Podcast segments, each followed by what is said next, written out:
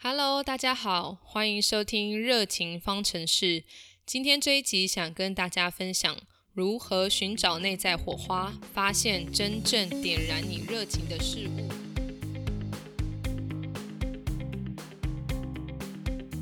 你有没有曾经很投入一件事，投入到忘了吃饭都没有关系，或想到要去做某件事就会兴致勃勃、心情雀跃？你可以感受到内心深处。升起一股力量和冲劲，人生热情在我们生活中起着极其重要的作用。它是我们生活中的驱动力，激发我们创造力和动力，让我们感觉更有意义的生活。但是，有些人可能会感到困惑，不知道如何发掘自己的人生热情，或曾经是个对生活很有抱负的人，却忘了那个感觉。不管你是哪一种，失去热情的感觉是很正常的。所以今天这一集想跟大家分享我们会失去热情的原因，并提供一些如何重新发掘自我热情的建议，帮助你重获热情，在一成不变的生活中加点调味料。那首先，我想先跟大家聊聊我们会失去热情的原因，忘记热情是为什么？第一个可能是大部分人都会归类的原因，就是对工作产生倦怠。每天就像机器人般的生活，规律的起床、上班打卡，在规定的时间内吃午餐和下班，早出晚归，披星戴月，可能只是为了糊口饭吃，对这份工作完全没有热情，或是工作太久了，已经没有从工作获取成就的能力或方式。像我观察很多成功者。他们对自己的工作抱有高度热情，他们能了解自己，知道工作带来的成就感。热情和价值感是促使成功者克服困难和牺牲享乐的重要因素，同时也是实现自己目标的动力。但如果对工作很长时间的倦怠却没办法改变，那也就可能会影响对生活的热情。所以未来有机会也要出一集跟大家分享。如何在旧有工作重新找回热情和价值？第二点是找不到生活重心。有些人这一点跟上一点可能会有关联，因为生活重心就只有工作。以前的我也是这样，尤其是特别忙碌或疯狂加班的日子，我的生活重心就只有工作。光是工作就把我的精力都耗尽，没有心力再去寻找新的刺激，或没有力气花时间沉淀自己。不晓得大家有没有这样的经验？最后变成行尸走肉，一到公司自动开启 auto 模式，电脑一打开就疯狂消化信件，满足和达成任何的工作目标。那除了工作，或许有些人是把重心放在家庭或孩子，长时间后也忘了自己，忘了自己其实还是有很多想追求的事。那最后一个，我认为。或许我们好不容易腾出时间，但还是找不到自己想做的事，那有可能就是对自己不够认识。也或许可能因为随着时间、环境、人生目标追求不一样，我们的性格和喜好也随之转变，对自己的认识还没有跟上这些转变，就会忘记自己心之所向。所以我觉得失去热情的原因，可能是对工作产生倦怠，对生活也倦怠，而找不到重心。对自己不够认识等等。那如果我们已经失去热情很久，忘记热情是什么感觉，就像是你好多年没有谈恋爱，身边出现欣赏的对象，但不确定这是不是自己一直在寻找的伴侣。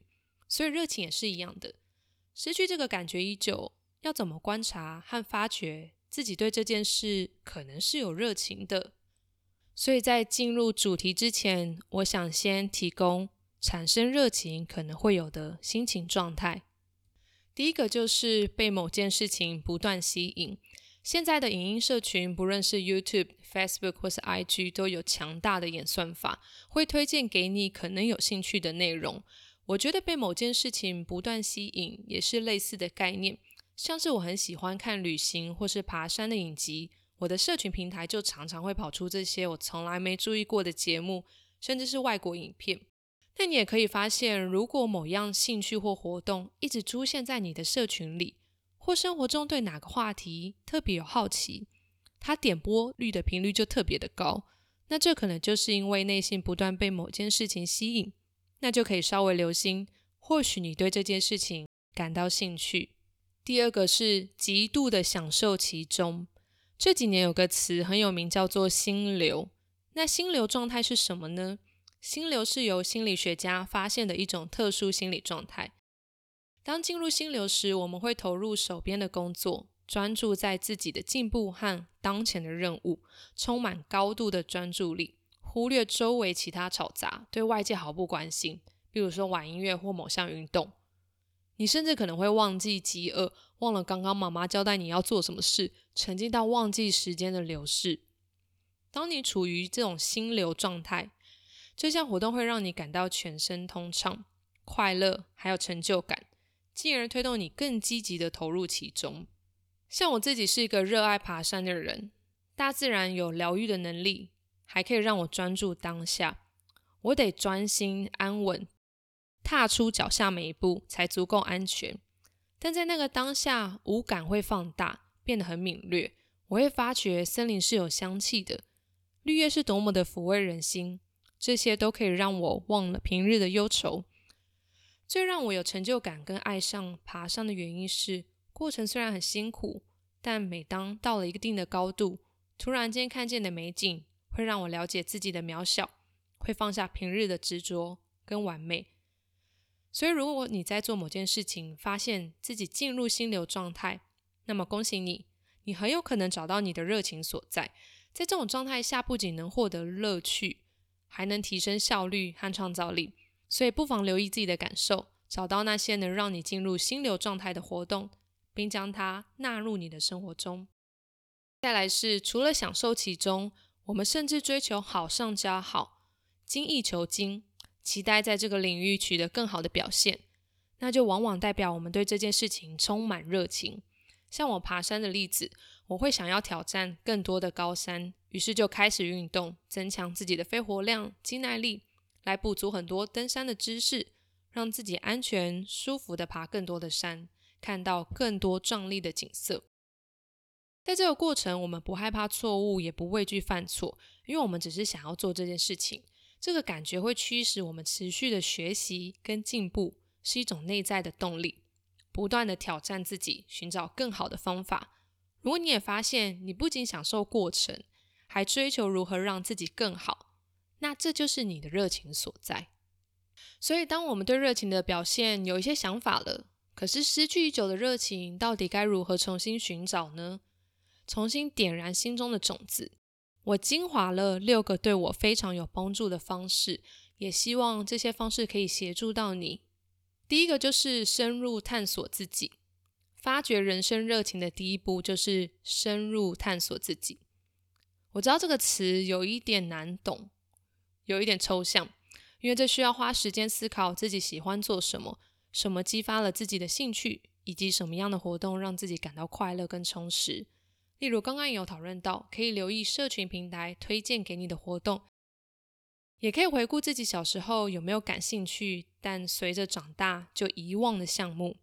但我知道这都并不容易，所以我想分享一个非常有帮助、简单又实用的工具，就是心智图。或许有些朋友已经很熟悉心智图。心智图是一种用画的视觉法来组织思维的工具。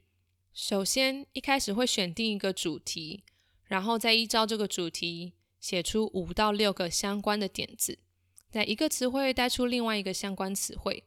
刚刚写出的五六个点子，那就再一一从每一个点子再衍生出五六个点子。那因为心智图没有受空间的限制，也没有依照逻辑脉络，所以更容易开启创意的空间，衍生出很多新的想法。那因为我是口述的，没有办法提供图像，所以我想用一本书《Design Your Life》里面的例子来做转述跟说明。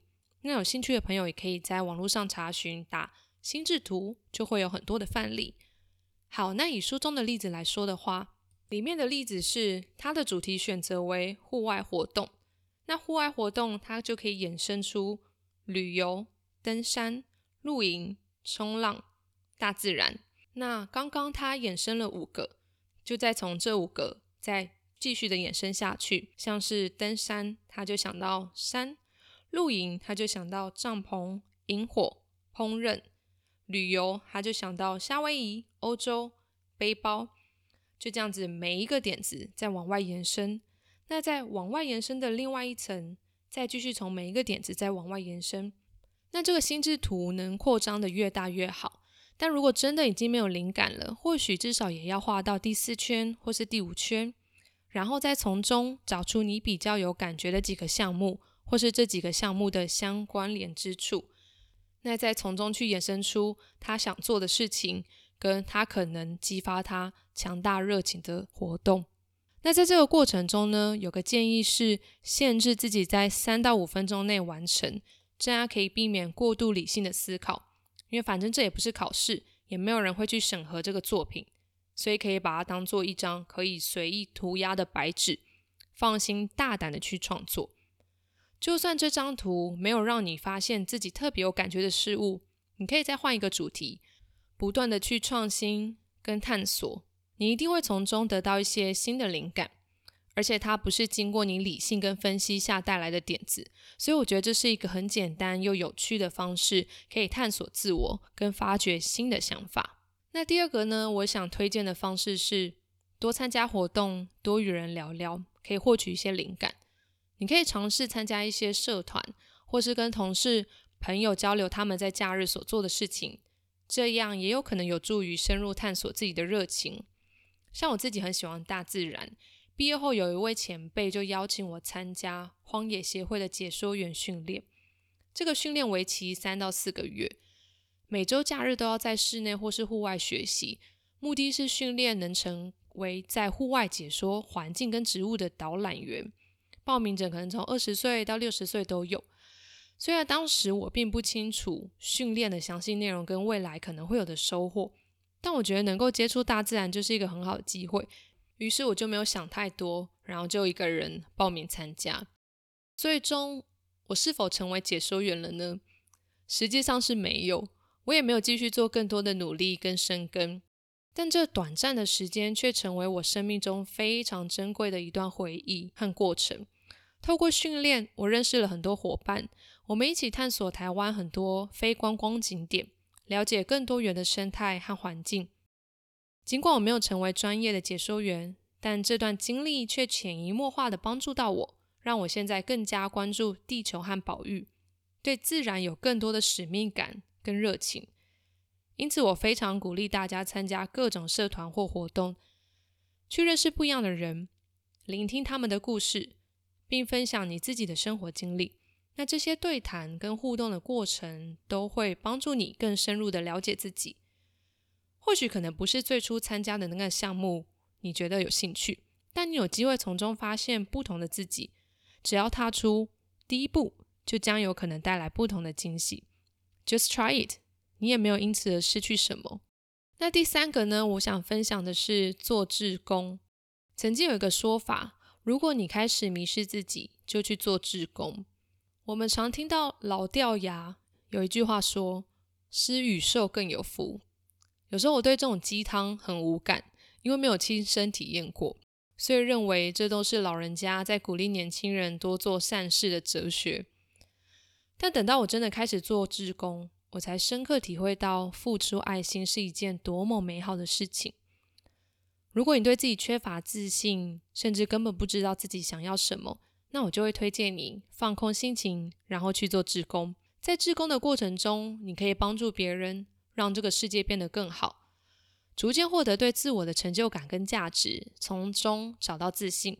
这种内心的充实会让我们成长，激发更多的灵感，或是挖掘深层心底的想法，启发我们的思维跟生活态度。那志工是一个很美好的旅程，透过这样的奉献，不仅可以帮助别人，也帮助到自己，找回自己的方向跟自信。所以，如果你感到迷失，请放空自己。就投入志工的行列吧。这段经历将成为你人生中一个很重要的转捩点，启发你找回内在的价值。那第四个我推荐的方式是规划一场独自旅行。独自旅行这个方式，我会分享作家蒋勋写过一篇文章，叫做《人需要出走》。这篇文章是我在学生时期读到的，对我人生有很大的启发。朋友们也可以去找看看。里面开头就说。人在一个环境太久了，太熟悉了，就失去它的敏锐度，也失去了创作力的激发，所以需要出走。那我把创作力的激发解释为对生活的热情。在旅行的过程中，我们常常会提到 culture shock。你走出去才会发现，很多文化跟自己所认知的并不一样。你会不断在途中修正自己的视野，也检讨自己的生命意义。就如同作者蒋勋说过的，旅行不是向外观察，而是向内反省。而我特别推荐大家要独自旅行，是因为一个人的旅行能让我们与自己建立更深层的联系。在旅程中呢，我们必须独自面对各种挑战跟决策。这时候，我们不得不去思考自己的价值观、喜好跟目标。这种自我探索的过程，可以让我们更清楚的认识自己，找到自己真正感兴趣的事物或是方向。从旅行吸收到的体验，也可以让我们重新评估人生目标跟价值观，发现自己真正想要追求的目标和快乐。那第五个呢？我想推荐的是以结果为开始这个概念。这个想法一开始是来自我其中一个主管，未来有机会我也会访谈他。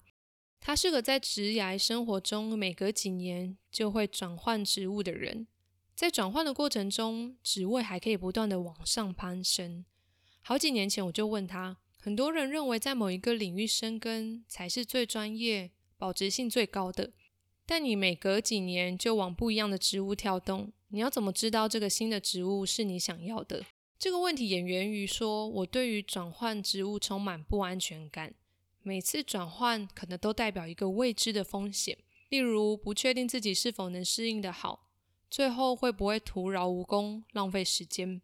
特别是当我跟先生在考虑是否来美国工作，这本身就是一个很大的勇气和挑战。我们都不确定这个转换是否值得。当时的这个主管回复我，他心中有一个最终的目标，这个目标可能会随着时间而变动，但不管如何，当下的每个决定都可以想着是否离这个目标更近了。如果是的话，那就会是一个正确的选择。那这个概念其实跟《与成功有约》这本书里说的是相似的。《与成功有约》是作者科维在阐述成功者需具备的七种习惯。其中一个习惯叫做以终为始，就是开始任何事情之前，先明确目标和结果，然后根据这个终点来计划行动，这样就更容易达成自己想要的结果。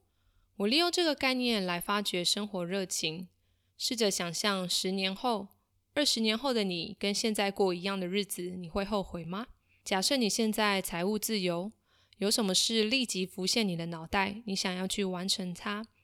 或者有天医生告诉你，从明天起，你的身体状况只允许一天工作三小时，其他时间你会想做什么事呢？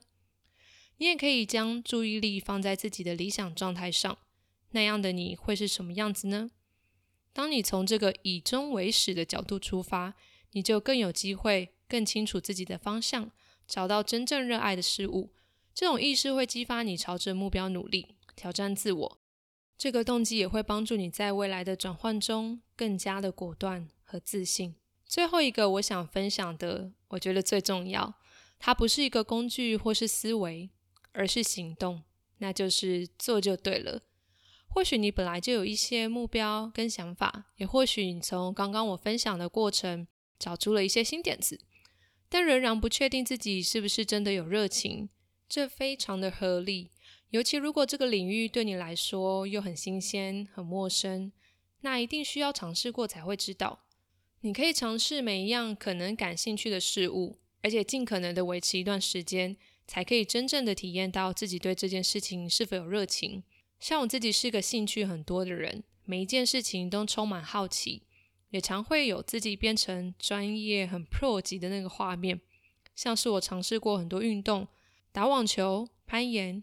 跑步、瑜伽、太极，但现实总是很残酷。每件事情都是沾酱油，没有一件事情很精通。最后发现，我热爱爬山。我是个很爱睡觉的人。年轻的时候，我可以睡到中午十二点，甚至下午。但只要有爬山活动，早上四点半我都可以准时起床，而且充满干劲。虽然睡眠债会让我爬的途中昏昏欲睡，但我还是很热爱这件活动。热爱一件事的感觉会让我非常投入，感到生命很有希望。但这也是在我尝试了很多不一样的活动中，最终找到的乐趣。所以，勇敢跨出第一步，不要害怕冒险，全心全意的尝试去玩乐，享受当下。就算最后不是很专业，也不是你的热爱，那又有什么关系呢？贾博士曾经说：“工作会占据你人生的一大部分，而唯一让自己心满意足的方式，就是去做你心目中美好的事。而唯一能做的方式，就是爱你所做的事。如果你还没找到，继续找，别安于现状。”我非常喜欢他说的这一段话，所以 just do it, nothing to lose。你最终一定会发觉你热爱的事物，做就对了。Hello，你现在正在收听《热情方程式》第二集。这个节目将与你一起探索热情，无论是专业领域、个人兴趣还是人际关系，我们会分享实用的建议和策略。帮助大家在忙碌的生活中找到属于自己的热情。谢谢你持续的关注和支持。那刚刚提供了六个我觉得很实用的方式，可以找寻自己内心的热情。但在这个找寻热情的过程中呢，我还有四个很重要的小提醒。第一个是热情，它不用是一项大活动。热情不一定是要一个很大的案子，一定要爬山、做面包、学乌克丽丽等等。它不一定是一件活动，它可以是非常小的事情。像现在有很多断舍离的主题，有很多极简主义在教大家如何整理家里。如果你有兴趣，也可以跟着他们试着整理自己的房间，把厨房堆积如山的锅碗瓢盆清理掉。这个过程，如果你很快乐，那它也可以是你的热情。像我身边有很多朋友在研究投资，或有特别攻略信用卡的，这不一定是他们的事业。但在下班之后，这些活动都会成为他们转移注意力、感到开心的事。像我有个很微小的热情，就是我很爱规划事情。我连煮饭我都可以规划一周菜单、一个月菜单。那再举一些例子，给大家多一些灵感，像是研究杯子、种盆栽、出去走路闲晃，你就觉得很快乐。那这些都是你的热情。你也可以先试着尝试一个小热情。当你真的觉得很愉悦，你就会去研究更多相关的，例如说泡茶。你一开始只是想好好的泡一杯茶，尽管只有五分钟。后来你喜欢做这件事，或许可以开始研究泡每一种茶需要的时间，用什么样的壶子适合泡怎么样种类的茶。Passion is not a plan, it's a feeling。所有热情的事物都可以非常微小，只要你感受到这件事情让你很愉悦，会有动力想要去做。